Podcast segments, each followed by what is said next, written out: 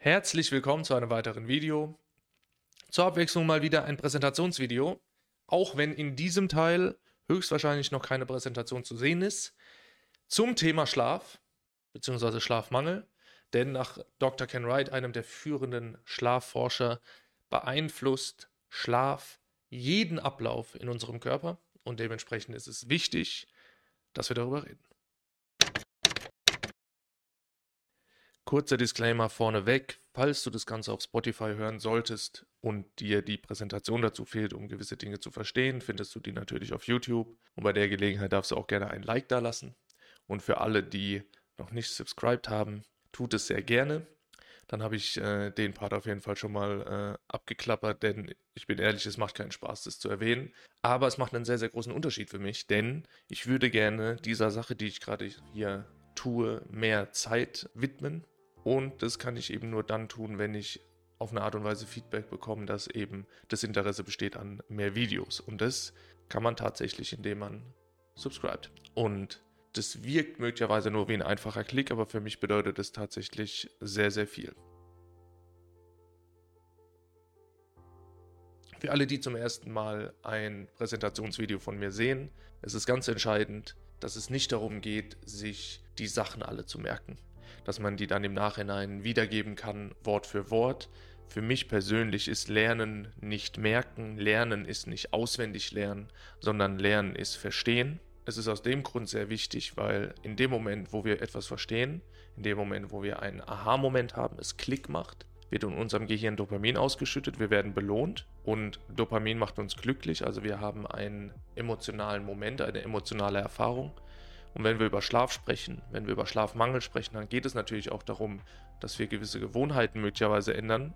Und vielleicht schaut der eine oder andere auch dieses Video, um eben zu erfahren, wie man einen positiven Einfluss nehmen kann. Und um Gewohnheiten zu verändern, ist meines Erachtens nach, und das lässt sich natürlich diskutieren, Emotion nötig. Entweder ich hole mir die Emotion über die Unterhaltung mit jemandem, der mir emotional sehr nahe steht, oder ich schaue eben ein Video, wo es jemand schafft, Aha-Momente zu kreieren. Und das ist tatsächlich mein Interesse und mein Bestreben. Denn 50% der erwachsenen Bevölkerung schläft weniger als sieben Stunden pro Nacht.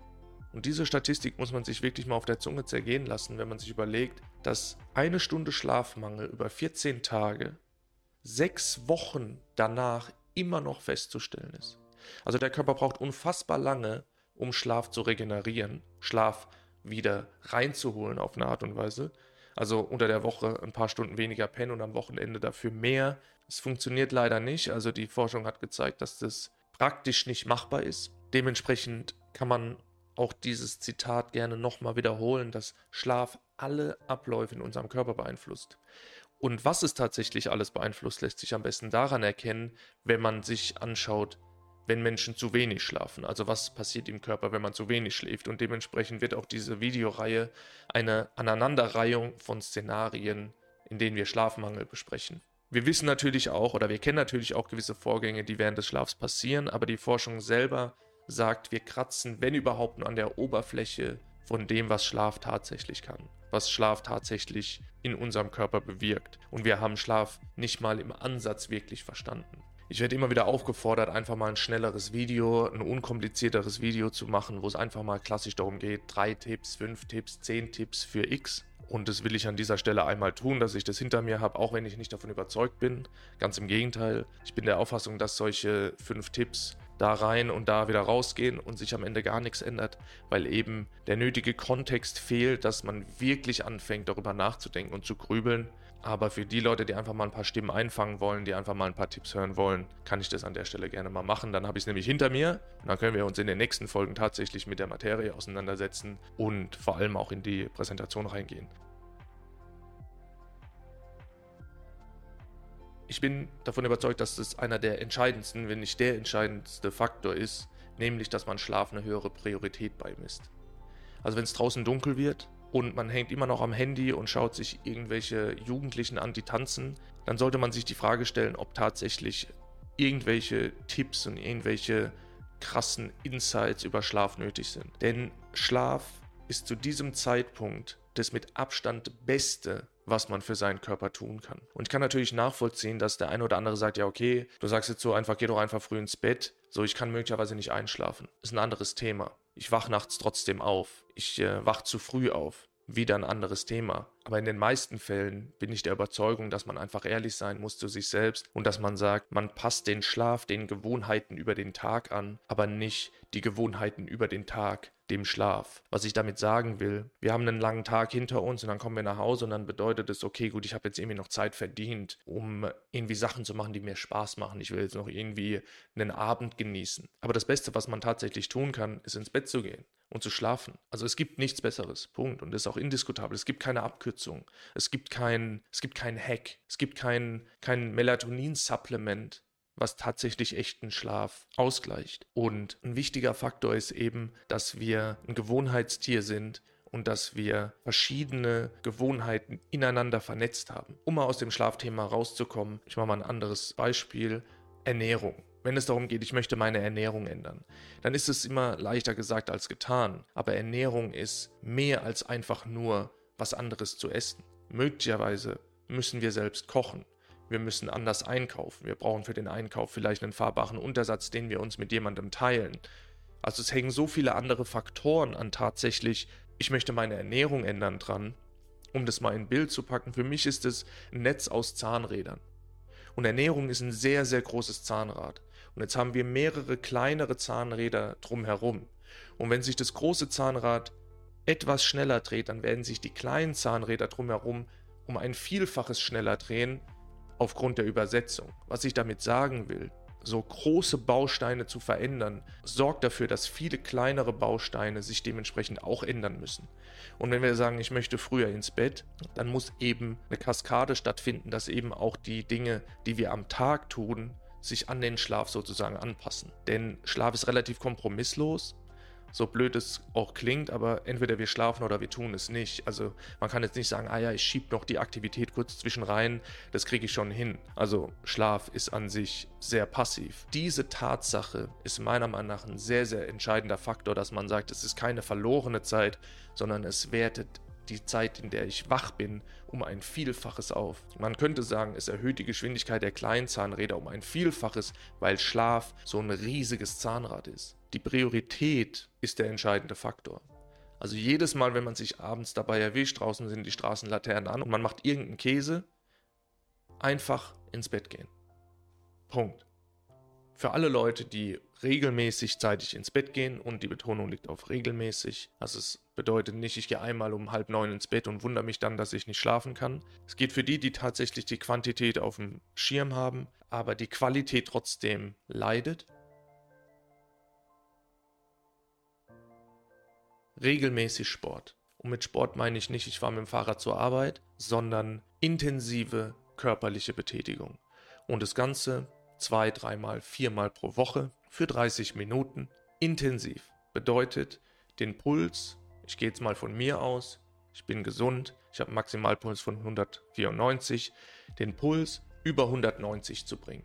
Jetzt nicht 30 Minuten lang, sondern vielleicht 10 Mal für ein, zwei Sekunden einfach nur einzelne Peaks einzubauen. Und natürlich, jetzt kann man diskutieren, ja, maximal ist ja für jeden anders. Natürlich, also wenn man, einen, äh, wenn man eine Hypertonie Stufe 3 hat, also Bluthochdruck, dann ist, dann ist maximal was anderes. Klar, aber ich gehe davon aus, dass der Zuschauer bzw. Zuhörer nicht auf den Kopf gefallen ist. Aber es geht eben darum, diese Spitzen zu erreichen. Warum das so wichtig ist, erkläre ich in den folgenden Videos noch, aber so viel sei gesagt, Cortisol, also unser Stresshormon, spielt eine sehr entscheidende Rolle und dafür eine gewisse Resilienz zu entwickeln, indem wir die Umwelt in Anführungszeichen intensiver machen, dass sie uns persönlich dann im Ruhezustand leichter vorkommt, ist ein entscheidender Faktor, aber eben auch Cortisol an sich zu verbrauchen, auch wenn das jetzt ein komischer Ausdruck ist. Also jeder, der sich ein bisschen genauer mit Cortisol auseinandersetzt, wird wissen, dass man das eigentlich nicht sagen kann so, aber fürs Verständnis. Ja. Also unser Stresshormon steht im Grunde genommen im direkten Gegensatz zu Melatonin, unserem Schlafhormon. Und das müssen wir korrigieren. Und dementsprechend ist Sport ein sehr entscheidender Faktor. Gehen wir nun davon aus, man macht regelmäßig Sport, man geht regelmäßig früh ins Bett und man hat trotzdem Schlafprobleme, Schlafprobleme jetzt mal übergeordnet gesagt, wie schon angesprochen, schlecht einschlafen, nachts aufwachen, zu früh aufwachen, trotzdem gerädert sein. Alle Stimulantien weglassen. Zu 100 Prozent. Kalter Entzug. Und Stimulantien sind Nikotin, Koffein, Kokain, blaues Licht am Abend, Zucker. Alles, was unseren Körper quasi stimuliert. Wie diese einzelnen Stoffe in unserem Körper wirken und Koffein uns davon abhält, dass wir müde werden, beziehungsweise es dafür sorgt, dass wir wach werden. Das erkläre ich alles noch im Detail, aber es ist im Grunde genommen einer der entscheidenden Faktoren, was dafür sorgt, dass die Qualität leidet. Und jetzt höre ich schon, was? Kaffee am Morgen? Da kann man mich direkt in die Tonne treten, so, das geht gar nicht. Dann ist es möglicherweise das Hauptproblem. Denn Kaffee sorgt dafür, dass man schlecht schläft, sorgt dafür, dass man Kaffee braucht. Also es ist ein klassischer Teufelskreis. Und es geht nicht darum, dass man morgens einen Espresso trinkt. Es geht darum, dass man möglicherweise sechs Tassen Kaffee am Tag trinkt und um 16 Uhr nach einem Stück Kuchen noch eine Tasse Kaffee braucht, weil man sonst komatös in der Ecke liegt. Das denke ich indiskutabel. Gehen wir jetzt von dem Szenario aus. Man geht regelmäßig früh ins Bett, man macht ausreichend Sport, man konsumiert keine Stimulantien und man schläft trotzdem schlecht. Bedeutet, man steht trotzdem morgens auf und ist gerädert und merkt, ey, die Schlafqualität ist einfach nicht so, wie sie sein sollte. Dann ist es aus meiner Sicht offiziell an der Zeit, dass man mal genauer hinschaut und dass man herausfindet, ob es nicht vonnöten ist, ganz spezielle Maßnahmen einzuleiten, um eben die Schlafqualität zu verbessern. Weil die Rahmenbedingungen für einen gesunden Schlaf sind gegeben. Ich will noch dazu sagen, wenn man diese Tipps jetzt befolgt, zwei Wochen lang, und sich dann wundert, dass immer noch nichts passiert ist und dass es immer noch nicht so richtig läuft, dann muss man der Realität möglicherweise ins Auge schauen, dass man mehrere Jahre in Anführungszeichen drauf geschissen hat und jetzt plötzlich davon ausgeht, dass in zwei Wochen alles geregelt ist. Ich habe es eingangs gesagt, der Körper braucht bis zu sechs Wochen, um Schlafmangel zu regenerieren also dass sich der Rhythmus quasi einstellt, kann man davon ausgehen, dass man das mal zwei, drei Monate machen sollte, bevor man überhaupt in Erwägung zieht, dass man letztlich zusätzliche Maßnahmen einleitet. Und zusätzliche Maßnahmen gibt es viele und sind wir ehrlich, die meisten wollen eben eher diese Maßnahmen hören als tatsächlich die Basics, weil eine höhere Priorität Schlaf beizumessen, regelmäßig Sport zu machen und keine Stimulantien zu konsumieren, sind jetzt nicht unbedingt die 10 Tipps oder die 3 Tipps, die man hören wollte. Man dachte jetzt so, ja, ich habe jetzt hier das fancy Supplement. Ich habe jetzt hier, keine Ahnung, den neuen Sleep Hack. Aber die Sache ist die, diese Maßnahmen sind eine Multiplikation von den Basics, die schon bestehen. Es ist keine Addition. Also wenn die Basics eine Null ist, dann ist es nicht plus 10 fancy Hacks, sondern es ist mal 10. Und 0 mal 10 ist immer noch 0. Bedeutet, wenn die Basics nicht stimmen und wenn das Setup für einen gesunden Schlaf nicht stimmt, dann bringen auch keine Hacks und dann bringt auch keine Abkürzung irgendwas. Und das ist die Wahrheit, mit denen sich leider sehr, sehr wenig auseinandersetzen wollen. Und das ist auch der Grund, warum ich so ungerne Tipps gebe oder diese, diese Form von Videos mache, weil es immer sehr ernüchternd ist. Weil die meisten Leute jetzt da sitzen und sich wahrscheinlich denken, okay, gut, ja, damit kann ich jetzt nicht so viel anfangen, weil es eben nicht ist, ich kaufe mir irgendwas, nehme das und dann wird es besser, sondern ich muss tatsächlich was ändern. Ich muss tatsächlich selber aktiv werden. Und dementsprechend wird das nächste Video hoffentlich deutlich interessanter, weil es dann darum geht, warum ist es eigentlich so entscheidend, dass ich eben diese Dinge tue. Aber ich bedanke mich trotzdem sehr, sehr recht herzlich für die Aufmerksamkeit.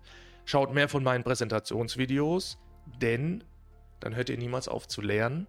Und ich lerne auch immer mehr dazu, weil diese Präsentationsvideo auch für mich immer wieder einen Lerneffekt haben. Denn Teaching is learning twice over. In diesem Sinne, macht's gut und ich hoffe, wir sehen uns im nächsten Video. Peace.